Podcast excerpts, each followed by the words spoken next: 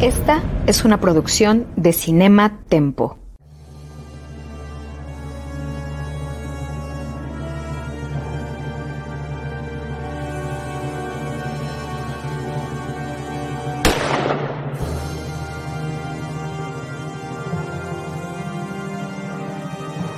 Desde 1962, solo un nombre ha definido la acción, la adrenalina y el espionaje en el cine. Esto es James Bond, una misión a la vez. Acompaña a Carlos Gómez Iniesta, Iván Morales y Charlie del Río en esta nueva y emocionante aventura en Cinema Tempo y en Cine Premier. Comenzamos. James Bond, una misión a la vez. Yo soy Charlie del Río. Sean todos bienvenidos. Gracias a Jaime Rosales por la producción de este programa. Eh, querido Tocayo Carlos Gómez Iniesta, después de una gira internacional, no, nacional, una gira nacional, pero muy buena gira nacional, lo cual sí, se ve bien padre. Ahí te estuvimos checando en redes, eh, platicando sobre tu trayectoria, San Luis Potosí, Cineteca Alameda. Qué padre, Tocayo, eh, lo celebramos y lo festejamos y además creo que hasta nos trajiste saludos de por allá. Sí, sí, este, sí a todo, pero sobre todo lo más bonito es ver nuestro trabajo expuesto, ¿no? El de nosotros tres, bueno, no sé si James también. No. Por supuesto. Sí. pero, pero sí, este, estar ahí y, ver, o sea, como, pues vaya, lo que se ha hecho durante el tiempo y que estén ahí nosotros, nuestros nombres en esas páginas que se están exponiendo como parte de la historia bien bonito y, justamente pues sí, encontramos ahí eh, un, fan del programa este, que nos reclamó porque nos habíamos tardado tanto en, retomarlo y, pues por presión a él estamos respondiendo. porque yo en una de esas creí que, que, ya nos íbamos a escapar porque era 15 de septiembre, pero bien hiciste tocar de ninguna manera. Primero que nada, y querido Iván Ivanovich Morales, bienvenido también, muchas gracias. ¿Cómo estás? Muy bien, yo, este, muy bien, gracias por, por, por preguntar. Este, lo que sí quiero añadir a lo que estaba diciendo Charles ahorita, eh, me parece muy importante cada oportunidad que tengo decir que si mi nombre está ahí y ahorita, la, o sea, la persona con la que me voy a casar, tú la contrataste, creo que tú has formado toda mi vida, Charles. no. no, no, Viajaste en el tiempo y presentaste a mis papás, es lo único que te falta. que todo es posible, ¿eh? El cine nos ha enseñado que todo es posible. No, sí, sí, mira, lo, que nos dio Cine Premier, ¿no? También eh, mi, esposa, la tuya, este, o pronto, este, no, no, no, y yo, yo lo veo como un complemento, Iván, o sea, creo que la, tu llegada también fue sangre fresca a, la, revista y, qué chido que la hayas tomado tú, güey, la neta.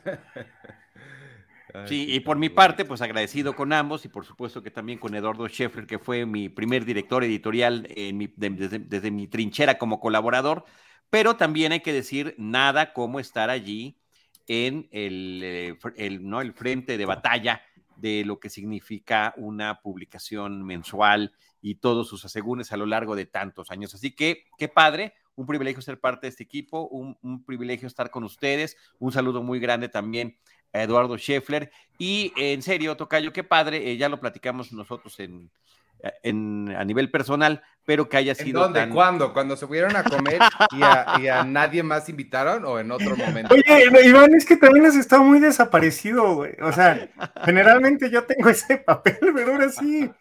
Tus, tus 100 alumnos te han robado el alma, güey. Sí, está cañón. Sí, me roban todo. La voz. Bueno, yo, yo digo gracias a nuestro productor Jaime Rosales por llevarnos de nueva cuenta con ustedes. Estamos ya prácticamente en la recta final de este recorrido que hemos estado haciendo de, eh, pues, son 60 años de, personaje cinematográfico, un sinfín de películas, un eh, número de actores que han interpretado el personaje de James Bond. Estamos en la era de Pierce Brosnan. Recordemos que cuando iniciamos este podcast, para quienes nos escuchan por primera vez, eh, nosotros arrancamos con Daniel Craig justamente para estar eh, esperando lo que fue su última película en este rol y que ya, ya tuvimos. Entonces empezamos con Daniel Craig y después nos regresamos al pasado, hicimos el flashback para hablar de Sean Connery. Tocayo. Oye, rapidísimo, eh, me reporta Aldo Patlán, director eh, de la Cineteca Alameda en San Luis Potosí, que este Daniel Valencia, que es este fan potosino de la revista y del programa, ya nos está escuchando. no vamos a hacer lo que nos pediste, sería muy grosero de nuestra parte este, pero eh, qué bueno que nos estás escuchando, Daniel. Daniel, este, qué, qué, gusto, en verdad.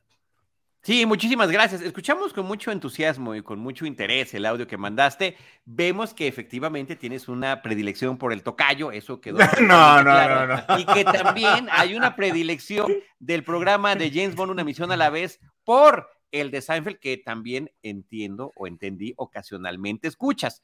Pero que no es lo mismo. ¿Y sabes qué es lo que hace la diferencia, Ivanovich? Nuestra propiedad. Nuestra, pues nuestra forma de ser, porque eso sí, no, no, no, no, hay, no hay como decirlo de otra manera. Pero de verdad, muchas gracias por escucharnos. Gracias a todos los que nos escuchan. Vamos a arrancar, si les parece bien, con la segunda película de Pierce Brosnan en el rol de el agente 007 James Bond, Tomorrow Never Dies, una película de 1997.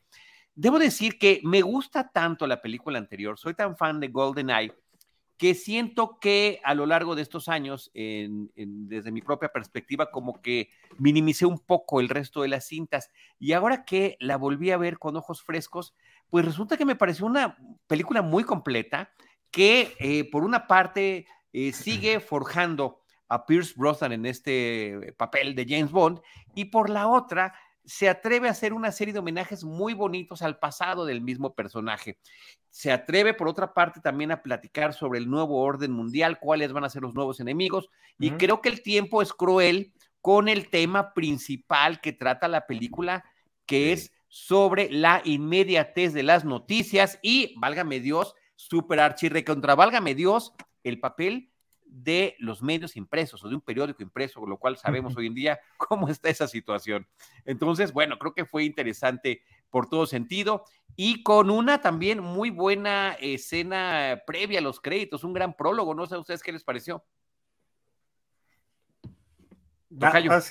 Ah, ah, a mí, eh, a mí me gustó mucho desde de principio a fin. Disfruté muchísimo de esta película. No la recordaba casi nada, o sea, no, definitivamente no la recordaba tan buena, tan entretenida. Em, creo que ya me está ganando más Pierce Brosnan que todos los demás. Este, sí. Con dos películas, ¿eh? Sí, porque la verdad, o sea, le, creo mucho lo que hace y me encantan sus, su sentido del humor y, no sé, creo que estas películas están funcionando mucho. Sí siento el, el noventerismo total So, más que yo, más que lo que tú mencionabas de los medios, lo que yo noté es como la presencia de Internet y cómo los hackers se a volver el, el, gran miedo de todos. Me encanta que. Desde la película pasada. Sí, me encanta que uno de sus grandes planes es hacer que el software de la gente se tenga que estar actualizando constantemente. sí, sí, sí, güey, sí. Qué maravilla, güey, qué maravilla. Y la otra es eh, ver a Ricky J. Ricky J a mí me fascina. Eh, por si no saben, es un gran mago también. Y, y pues siempre que escuchar su voz naturalmente me recuerda a, Magnolia y verlo siempre, siempre es un gran placer para mí. Entonces. que eh, aparece con el papel de Henry Gupta, que es justamente el gran hacker de la película. El gran hacker. A la que no recordaba es a Michelle Yao. Em, no, ¿cómo no, Es lo más de lo más recordable de la película, por, por todos los cielos. digo, obviamente la, escena de la motocicleta es creo que uno de los momentos más icónicos de todas las películas, pero eh, no recordaba que era ella. ok, ok. Sí, sí, no, yo sí esa parte la tenía muy clara. Sí, sí, a, mí también, yo no, me, yo no me acordaba que era ella, o sea, como que, bueno, eh, a ver, también en ese tiempo como que yo creo que veíamos James Bond y, ya, o sea, bueno, al menos yo no me clavaba tanto todavía y, y bueno, también ella pues estaba, este, pues en, en, sus primeros papeles, ¿no? Este, bueno, en sus primeros papeles en Hollywood, ¿no? Ya después, este, vendrían maravillas como el, el, Tigre y el Dragón y, y bueno, locamente millonarios y pues ni se diga todo en todas partes al mismo tiempo, pero eh, sí, yo creo que fue como eh, su breakthrough, ¿no? Este, que incluso hasta decían que también hubo una, un proyecto de, eh, de hacer un spin-off de, de ella, porque también empezamos a ver ya como el papel de la mujer, este, aquí mucho más este, con, mucho más impacto, ¿no? En, la historia, ¿no? Y, prácticamente, o sea, si ya lo habíamos visto antes, aquí pues eh, lo vemos como potenciado eh, mucho más fuerte. Sí, una mujer que se pone al tú por tú con James Bond, que pertenece a otra agencia de espionaje, en este caso la China.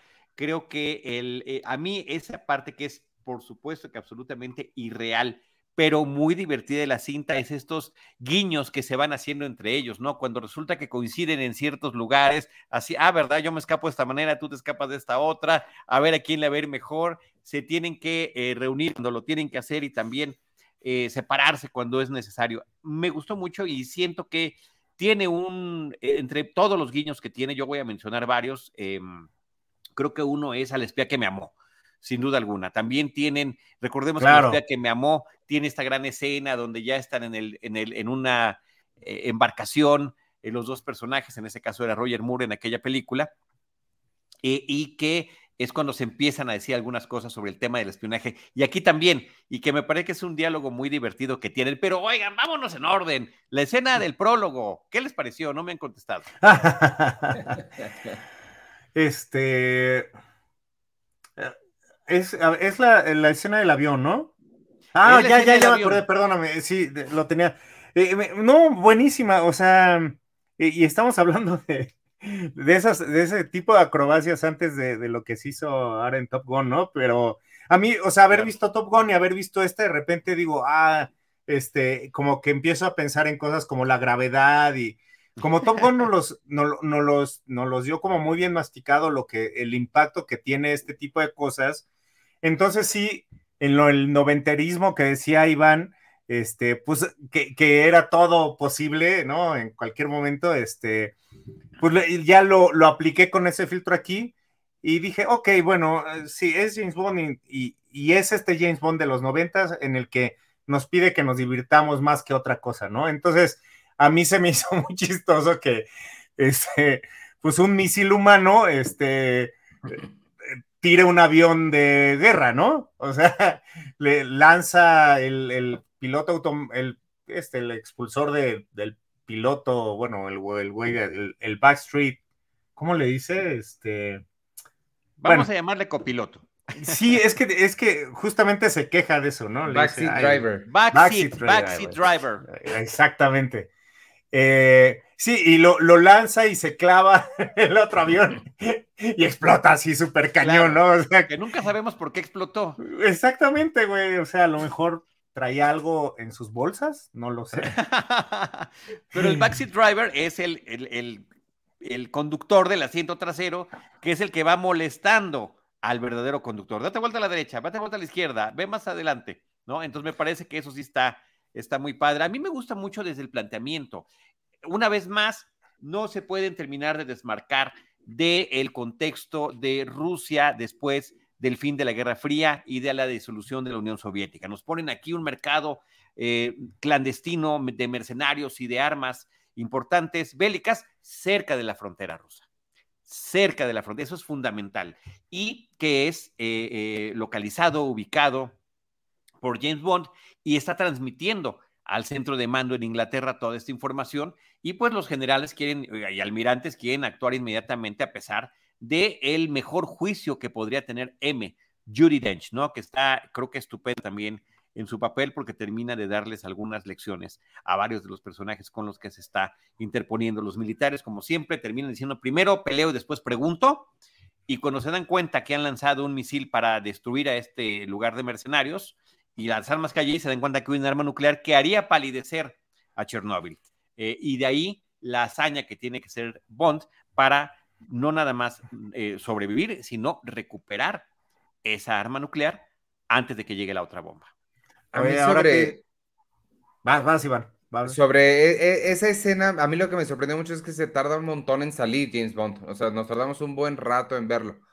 Em, eso me, llamó mucho la atención que sí, sí. Y es bueno, ¿no? Sí, sí, sí, no, está padre, pero sí se me hizo curioso. Sí, se, Se, crea un poco de tensión en torno al, personaje. Entonces, bueno, a mí me pareció que es una muy buena secuencia de acción. O sea, bien armada, nuevamente son de esas que pueden competir en el género de cortometraje. Son como 10 minutos de prólogo de eh, que no es exclusivamente acción, sino que se, se presenta el planteamiento y luego esta resolución que tendrá esta combinación que mencionaba mi tocayo de humor y de acción, ¿no? Eh, después viene la secuencia de créditos, a ver quién se avienta, ustedes, mis amigos noventeros, eh, con la música de Sheryl Crow y la de Tomorrow Never Dies. A mí me gustó, no recordaba, esta canción tampoco la recordaba. Estuve, jugué mi juego favorito de a ver si sé quién es, no le atiné, pero claro, Sheryl Crow es súper noventera. Es, era de las de Lily Fair, ¿no? Era ella, Lanis. Este... no, no sé que se le llevaban así, güey. No, Lily Fair fue un, una, un, festival como Woodstock, pero nada más de, mujeres. no sabía, este, güey, wow. Noventero. sí, según yo, ella estuvo ahí. Y bueno, ya que la, ya que dijeron quién era, este, no me encantó la canción, no me molestó, pero se me hizo como muy ah, X, no muy memorable. Lo siento, Charlie, no, no, Ok, ok, ok, nada. Y lo que me gustó, de, nuevo, súper noventero el asunto, pero esta silueta femenina, pero hecha con beats, bueno, con... Padrísimo. Padrísimo. está padre, sí. Y ahí viene un gran detalle que me parece importantísimo, que es lo que más me gustó ahorita que lo estás mencionando, Ivanovich. Hay una pequeña pantallita que va pasando sobre esta silueta que ahora está hecha con, con como la parte interna de alguna computadora o de algún eh, procesador o de algún chip, y entonces se vuelve dorada y nos recuerda, sin duda alguna, a Goldfinger y a la chica eh, que finalmente es bañada con oro después de haber sido asesinada, ¿no? Em, aquí habrá un guiño a eso, lo, lo, mencionamos un poquito más adelante. Y Tocayo, ¿a ti qué te pareció la rola y la secuencia? Eh, la, la, rola también olvidable, o sea, o más bien recordable, porque no, no, o sea, no me acordaba de ella, güey, no me acordaba y también este, eh, pues, bueno, no, no jugué el juego de Iván, pero sí también dije, ah, pues está bien, o sea, pero ni fu ni fa, ¿no? Eh, pero la secuencia se me hizo muy buena, de hecho creo que es de las mejores que de los últimos, o de esa época, eh, porque justamente si hablamos como de la onda noventera, pues aquí sí ya empezamos a ver como el uso de las computadoras eh, justamente para la creación de este tipo de personajes, ¿no? Entonces, la, mujer que, que, que, nombras, Tocayo, este, eh, no, yo no le había relacionado con, este, con el baño de oro, pero me, encantó porque además, este, pues ya en, en, ese cine empezamos a ver este tipo de efectos especiales, ¿no? Como me, trae mucho a la mente lo que hicieron con el hombre invisible, ¿no? De, es Kevin Bacon, ¿no? Ah, eh, e, este, este tipo como ya empieza a ver como este realismo y este, eh, pues, esta manufactura. Entonces, además de eso, pues, me gustó mucho, por ejemplo, que estaban eh, las pantallas, ¿no? Ya empiezan a ver pantallas planas, ¿no? Este, y, y, y estas luego se convierten en humo, o sea, es como, como poético noventero, ¿no? Poético noventero y el uso de rayos X, ¿no? De ver cómo es la imagen a través de un rayo X.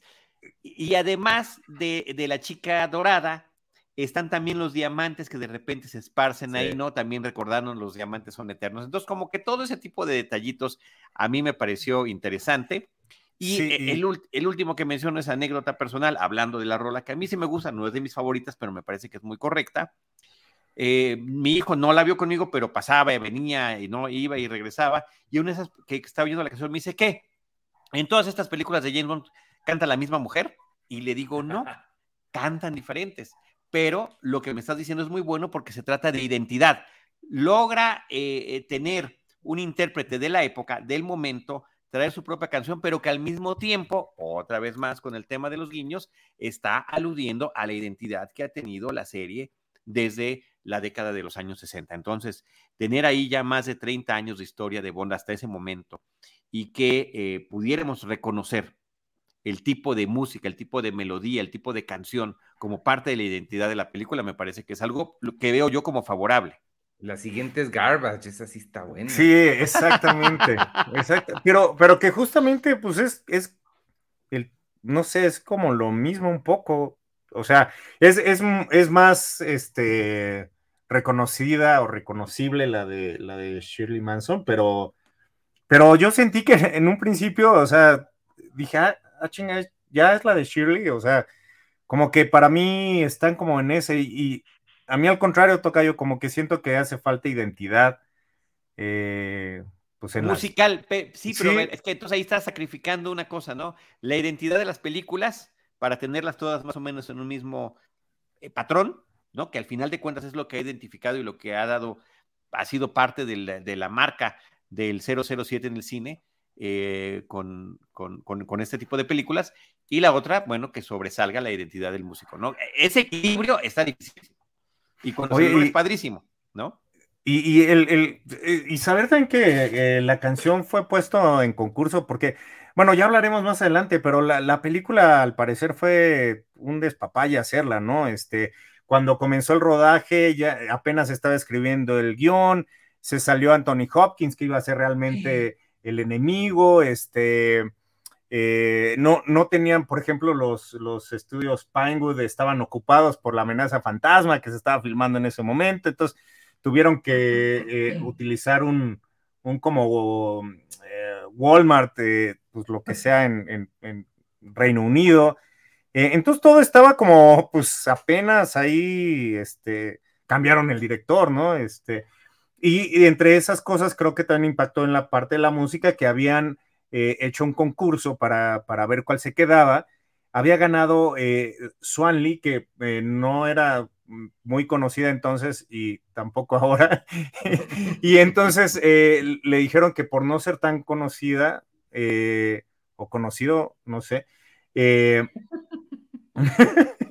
no, no, no podía salir, pues ella, ¿no? O él. ¿Para qué hicieron eh, concurso? ¿Qué esperaban que sucediera? Pues sí, exacto. Y, pero entre ellos estaba Saint Etienne, que pues, sí es famoso, y Pulp, que Pulp sí es una de las bandas inglesas, al menos para mí una de, mis favoritas.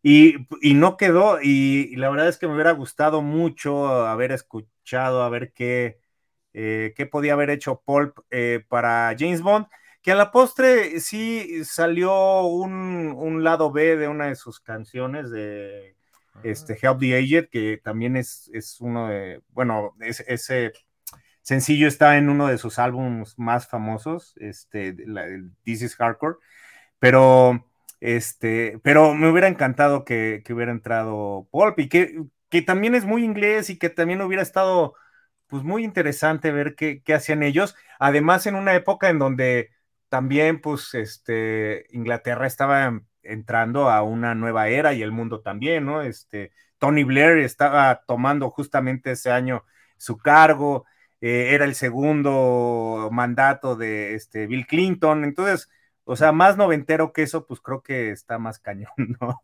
Está complicado, está complicado, sí, por supuesto. Por supuesto. El dato de Anthony Hopkins es muy bueno. O sea, solamente duró tres días en la filmación.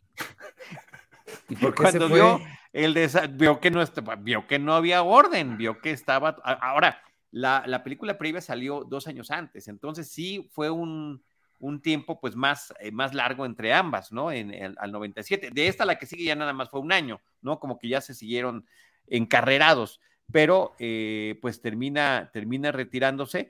Ahora, a mí me parece que el sustituto es sensacional, o sea, Jonathan Price Creo que es un súper histrión británico, un gran actor y que lo mismo te puede dar villanos megalómanos como este o como el villano que tuvo en las últimas temporadas de Game of Thrones, vinculado con una secta religiosa líder de una secta religiosa. Es cierto, claro. Por cierto, pues era así de que, ay, pues es que somos muy pobres aquí, y nosotros no.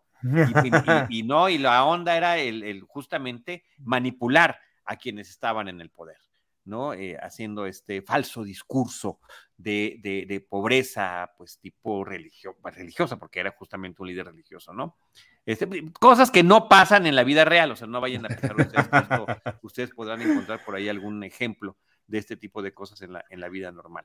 Entonces, a mí me parece que es un, y bueno, es el protagonista de una de mis películas favoritas de todos los tiempos, que es Brasil, que eh, donde ahí sale además, pues no nada más del protagonista, sino un personaje con aspiraciones heroicas y más bien víctima de la burocracia eh, kafkiana que se vive en ese universo. Entonces, insisto, tiene una gran versatilidad y aquí se acopla muy bien a cumplir varios roles. El del megalómano tipo de las películas James Bond, inclusive tiene también un traje similar, nada más que negro, de los que fueron estrenados con el Doctor No, ni más ni menos, y que también utilizarían Blofeld. Eh, y por otra parte, esto que mencionaban ustedes hace ratito, el, la presencia de los grandes empresarios, aquí haciendo un eco a, Jobs y a todos los similares, donde su rostro es parte de la marca, donde ellos son los protagonistas y donde son los que están dando los anuncios y por eso esa broma de, ah, les voy a poner un software que van a tener que estar actualizando constantemente, pues sí, como que nos, nos suena conocido.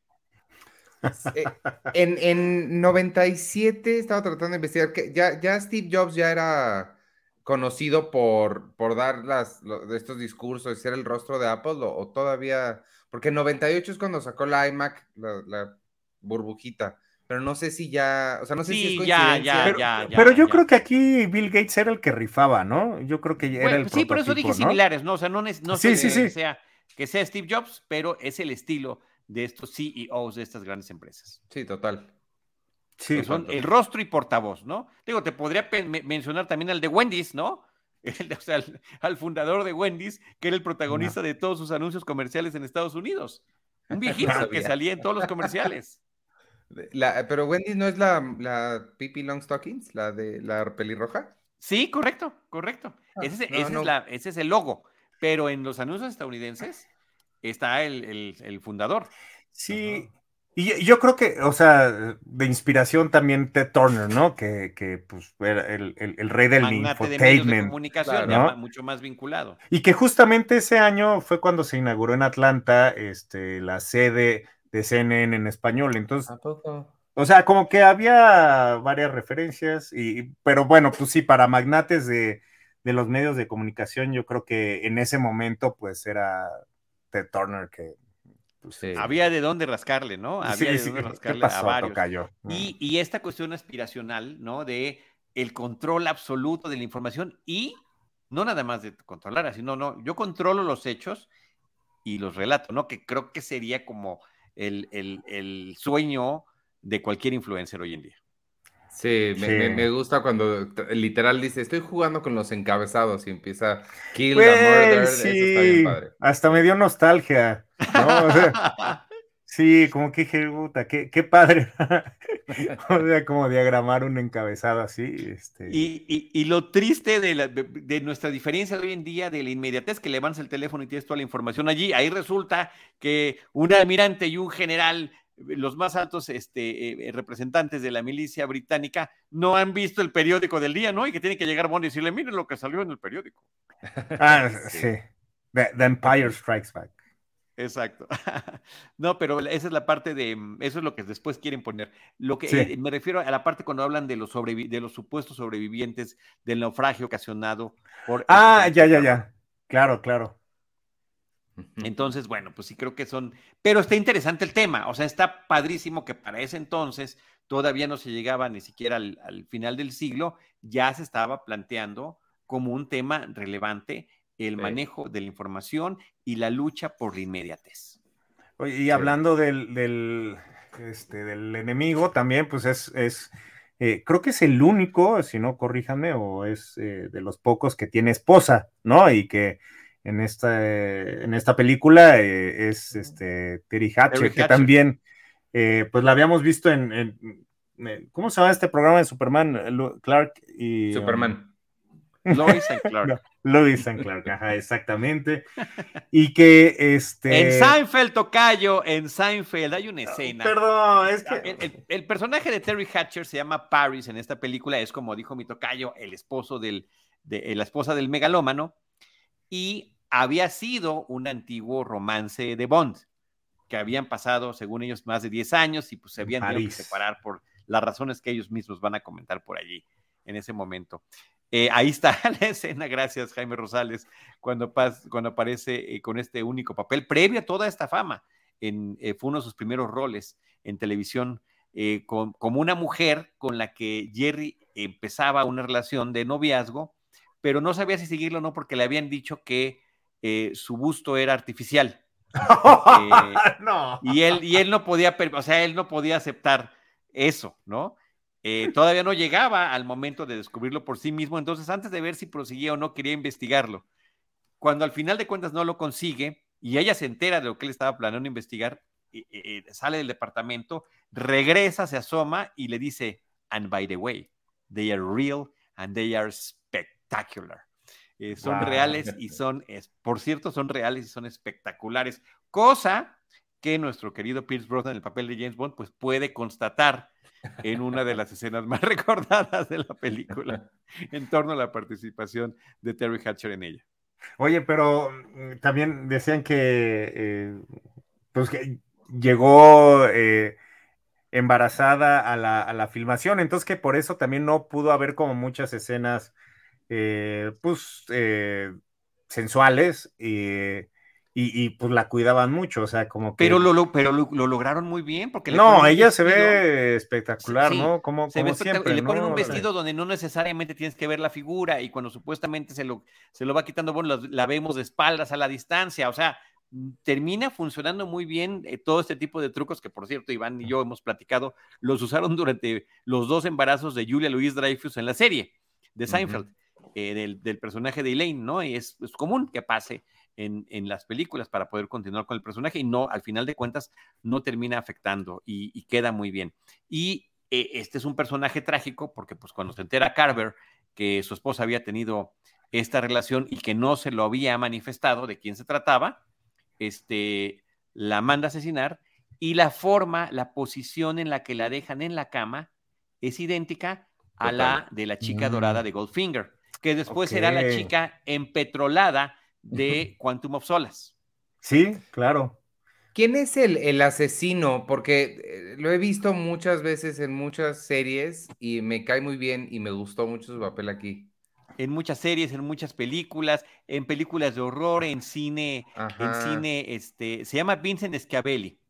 lo este, recuerdo mucho de Mad pues About You también por ejemplo, ¿no? Pero ha salido en cantidad de series y de películas así como... One Flight Over the Cuckoo's Nest, ¿no?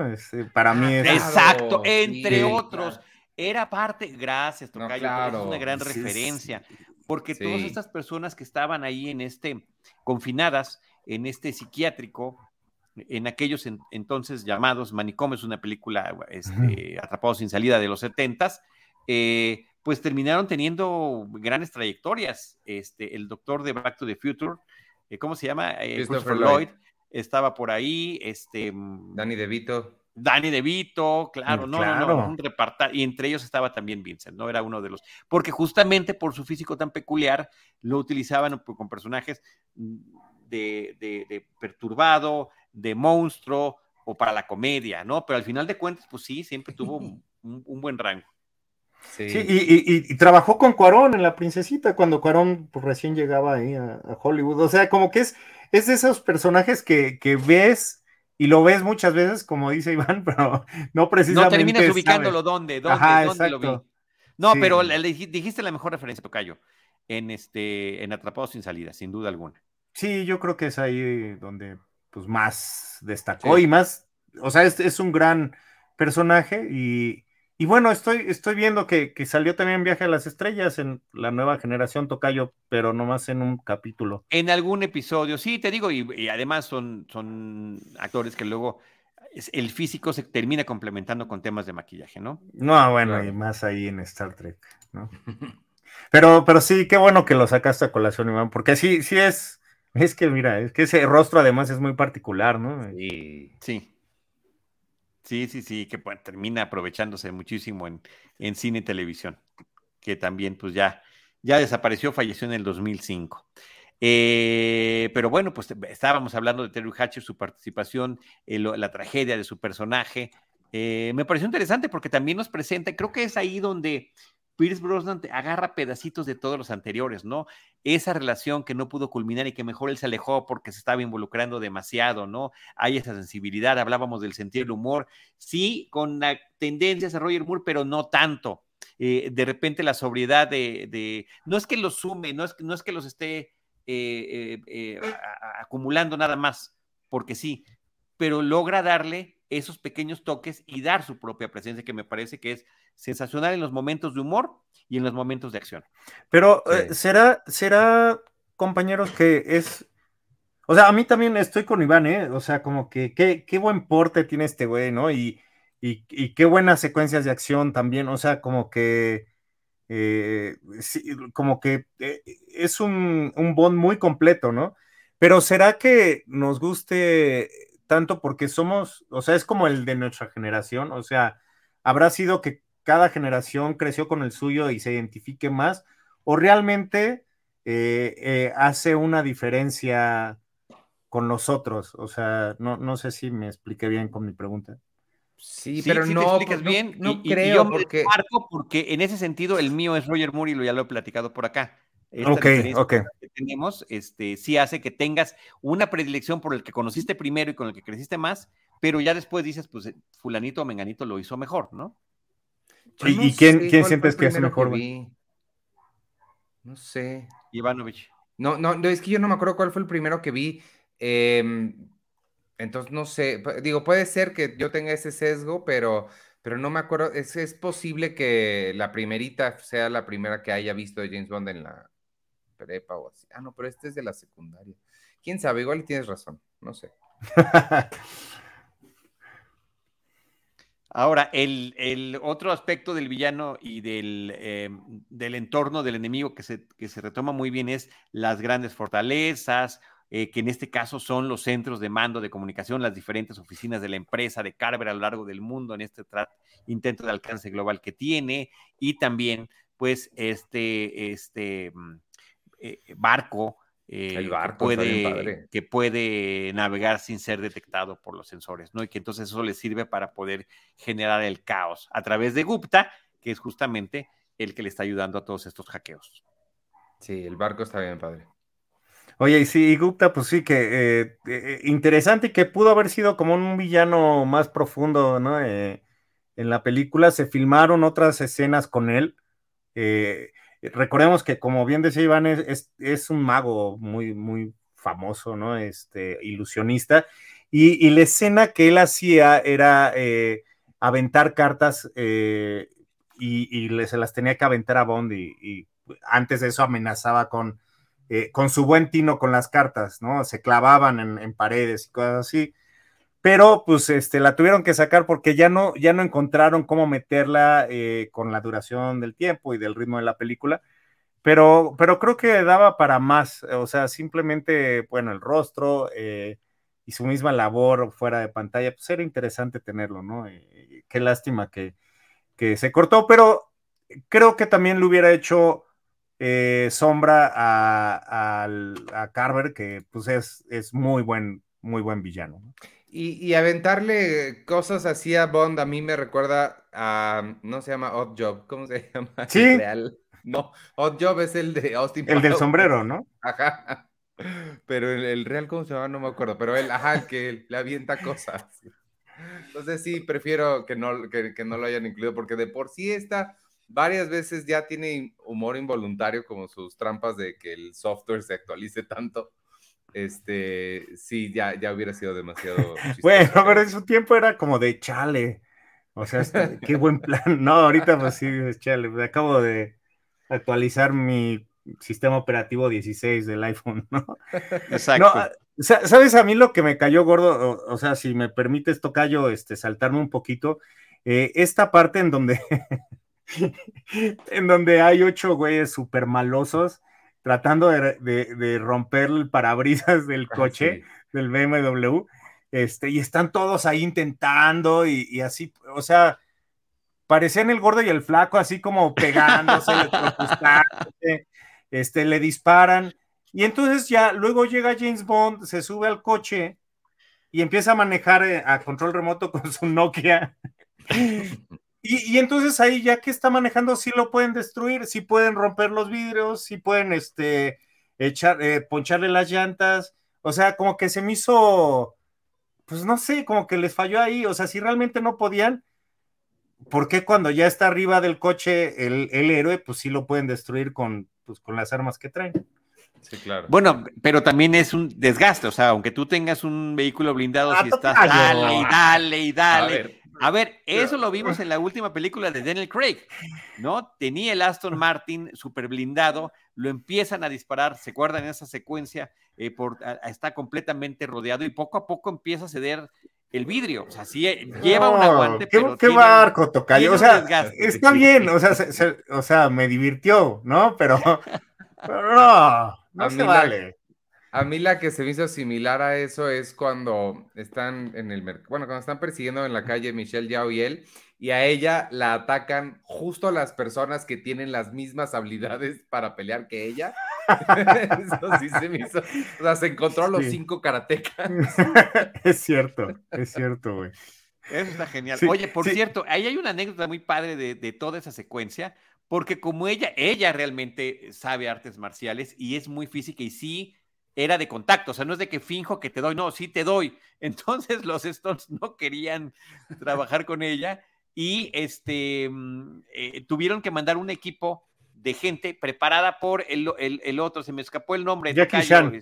de Jackie Chan, eh, del equipo de Jackie Chan para que hicieran toda esa secuencia con ella. Wow. Que la secuencia es súper Jackie Chan, porque avienta la silla, se recarga en la escalera, se regresa, no es estar utilizando props constantemente durante la pelea.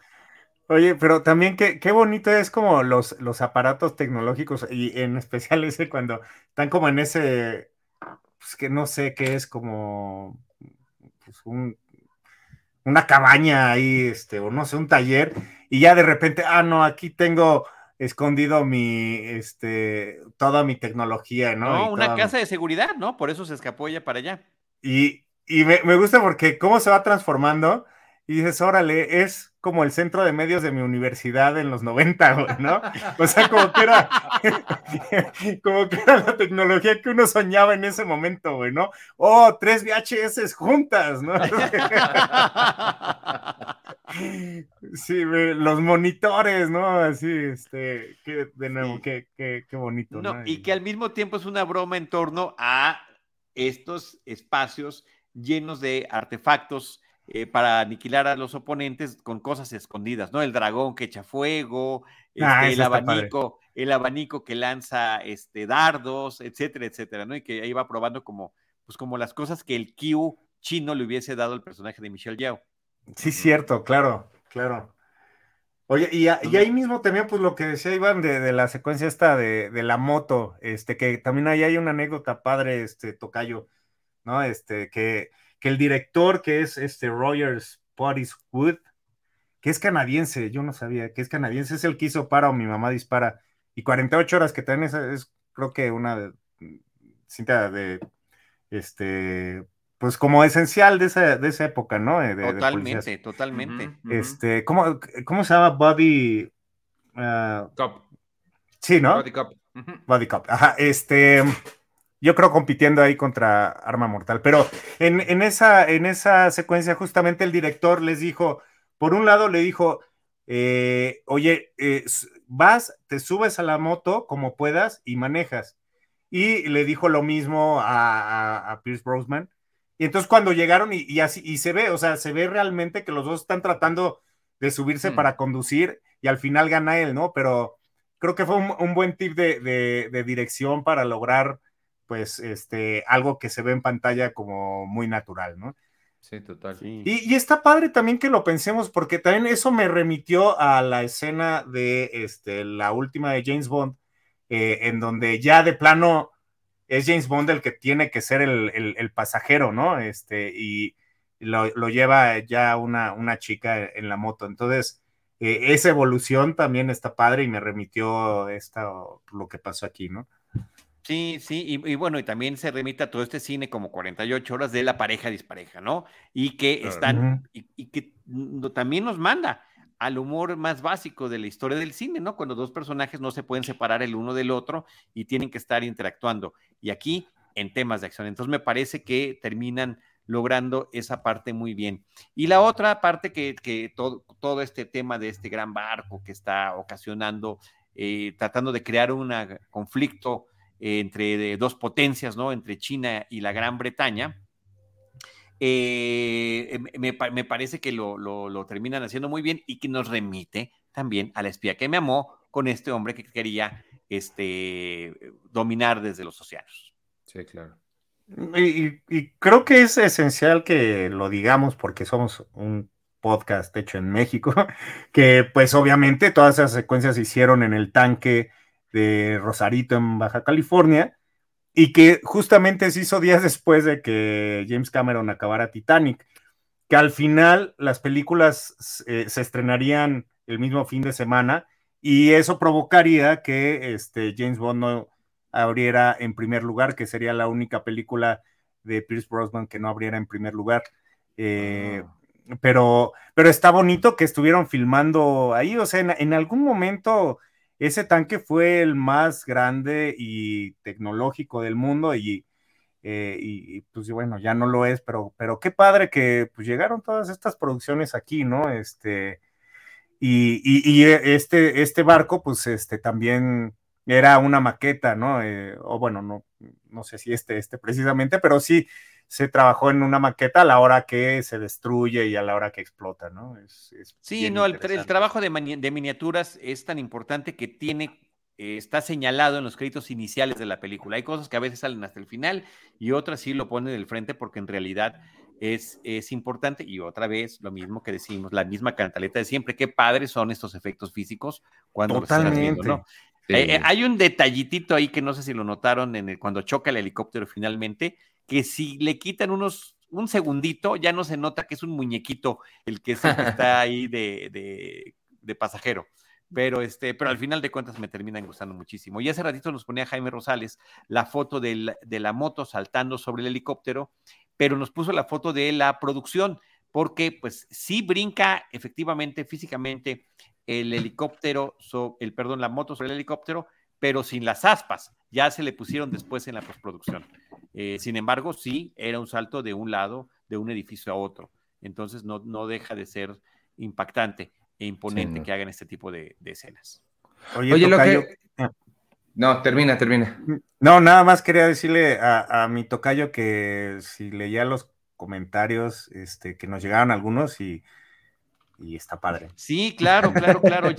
Yeudiel Santos dice, personalmente, eh, el Mañana Nunca Muere es mi favorita de Brosnan. Como curiosidad, esta es la primera vez que reemplazan su pistola característica Walter PPK, la cual usaba desde Doctor No por la Walter P99, que es una buena escena, gracias, Yeudiel, eh, cuando está justamente en esta casa de seguridad del personaje de Michelle Yao. Le dice, ay, esta es la que siempre le he pedido a Q y, ella ya la tiene allí entre sus cosas.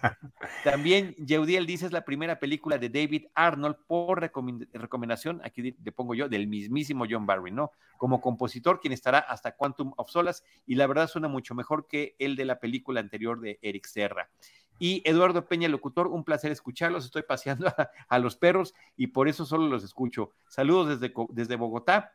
Este, este país cada día más loco. Un abrazo, señores. Este mundo cada vez más loco. Eduardo Peña también por acá. Este, así, así, se, están cociendo los arroz. Saludos hasta Colombia. Qué padre, qué padre que nos estén Oye, y hablando de saludos, nuestro productor Jaime Rosales tiene el audio, Tocayo, que, que, nos trajiste desde Preséntalo y lo escuchamos ya como para irnos despidiendo de este episodio.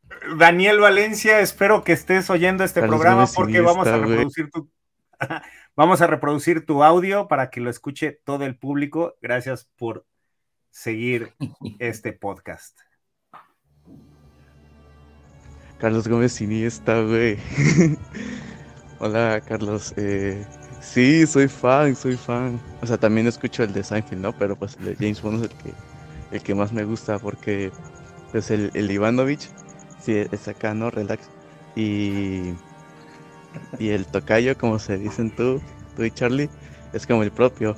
Pero tú eres el que le echa así como el, relajo y luego cuando se te sale así como una mentada de madre, así como, sí, a huevo, tú sácalo.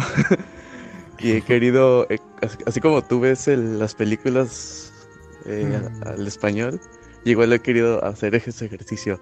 Y este, y sí, ahí vamos a estar el jueves, claro. Ah, y, tú me puedes hasta mentar la madre si quieres. nunca, nunca, mi hermano. Que ya, que ya, no hacemos. hasta ahí. Ahí es donde se impone mi propiedad, de la que está él mencionando. ¿verdad? Eh, y la parte y la parte relax del Ivanovich. Eh, es la primera vez que me describe alguien como relax, pero qué bueno, esa es la impresión que doy. sí, ¿verdad? Porque en estos tiempos qué difícil es estar relax. Sí. Oigan, pues este, buena película, la verdad que sí, la, disfruté mucho, qué padre estuvo volver a, visitarla. Eh, por ahí está también este personaje, el secundón del villano Ghost Otto como Stamper, que creo que también nos remite al eh, personaje eh, que aparece en la película de, de, mm, a, la, segunda de, Rusia con Amor, ¿no? El, de este actor que también aparece en la ah, película de Tiburón, se me, se me, escapó su nombre. Este, pero bueno, son similares, son estos hombres fornidos, grandes, muy ridículamente rubios eh, y prácticamente sin emociones. Robert Shaw. Robert Shaw, muchísimas gracias, Ivanovich. El mismísimo, el legendario Robert Shaw en, ese papel que tuvo por allá. No sé si tengan algún comentario final. Este, no me fijé si al final venía o qué dicen, James Bond regresará, ya le, apagué antes Buen punto. Buen punto, buen punto. Sí, nada más dice James Bond regresará, no dice el nombre de la película, pero está la dedicatoria a Albert R. Broccoli, productor original de las películas, eh, que termina heredando a, su hija y a su hijastro este, este legado de producción y él había fallecido el año anterior en, en 1996 antes del estreno de la película. Entonces, bueno, al final está esta dedicatoria. Sí, Iván, se nos estaba yendo ese dato importantísimo. Muy bien. Pues Tocayo. Pues, no, nada, eh, la disfruté mucho, sobre todo por, justo, es como esta poesía cóctel noventero, este, que me recuerda a otros tiempos, este, como muy, muy bonitos, ¿no? Aún, cuando eran caóticos, eh, siento que eran menos caóticos que los actuales, ¿no?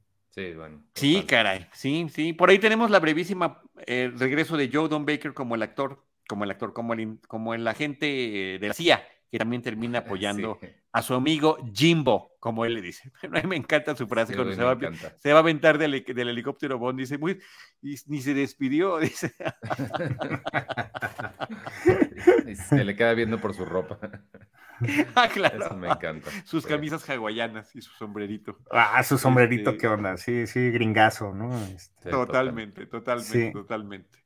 Pero bueno, hay tantas cosas que comentar. Gracias a quienes nos acompañaron, Eduardo Peña, Yeudiel Santos, eh, la producción de Jaime Rosales, Iván Ivanovich Morales, Carlos Gómez Iniesta y un servidor, Charlie del Río. Nosotros les estaremos esperando en nuestras próximas misiones, que ya nos quedan un par más de Pierce Brosnan para poder llegar a la conclusión de esta serie especial de podcast entre Cine Premier y Cinema Tempo. Para poder llegar a Austin Powers para poder llegar a Austin Powers, por supuesto. Que es lo que realmente lo que queremos. Ese era el verdadero plan. Gracias. Gracias. Bye.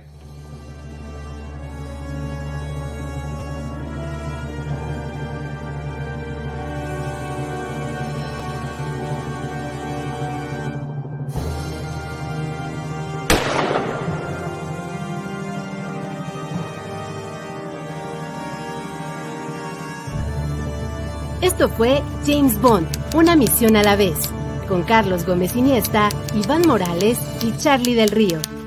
Una emocionante aventura sobre el agente 007 en Cinema Tempo y en Cine Premier. Producción y realización RH Media.